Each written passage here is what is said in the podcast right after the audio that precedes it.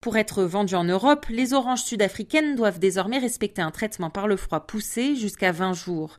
Des mesures visant à éviter la propagation d'un petit insecte, le faux carpocaps, un papillon qui dépose ses œufs sur les agrumes du continent. Ces larves parviennent ensuite à s'enfoncer dans les fruits qui deviennent immangeables.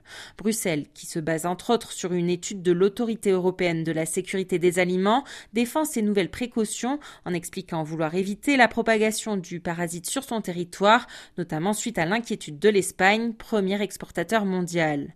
Mais les producteurs sud-africains dénoncent des mesures draconiennes et discriminatoires, estimant que les protocoles locaux déjà existants atténuent suffisamment le risque. Le principal syndicat du secteur pointe du doigt les coûts supplémentaires engendrés et le temps nécessaire pour mettre en place de nouvelles installations, sans compter les problèmes de délestage qui frappent très régulièrement le pays. À l'approche de la nouvelle saison qui doit débuter dans quelques semaines, l'inquiétude est grande alors que les agrumes sont parmi les exportations agricoles qui rapportent le plus à Pretoria et permettent d'employer dans le pays près de 120 000 personnes. Mais les négociations sont pour l'heure au point mort. L'Afrique du Sud a déposé l'année dernière une demande de consultation auprès de l'Organisation mondiale du commerce sans qu'un règlement à l'amiable n'ait été atteint.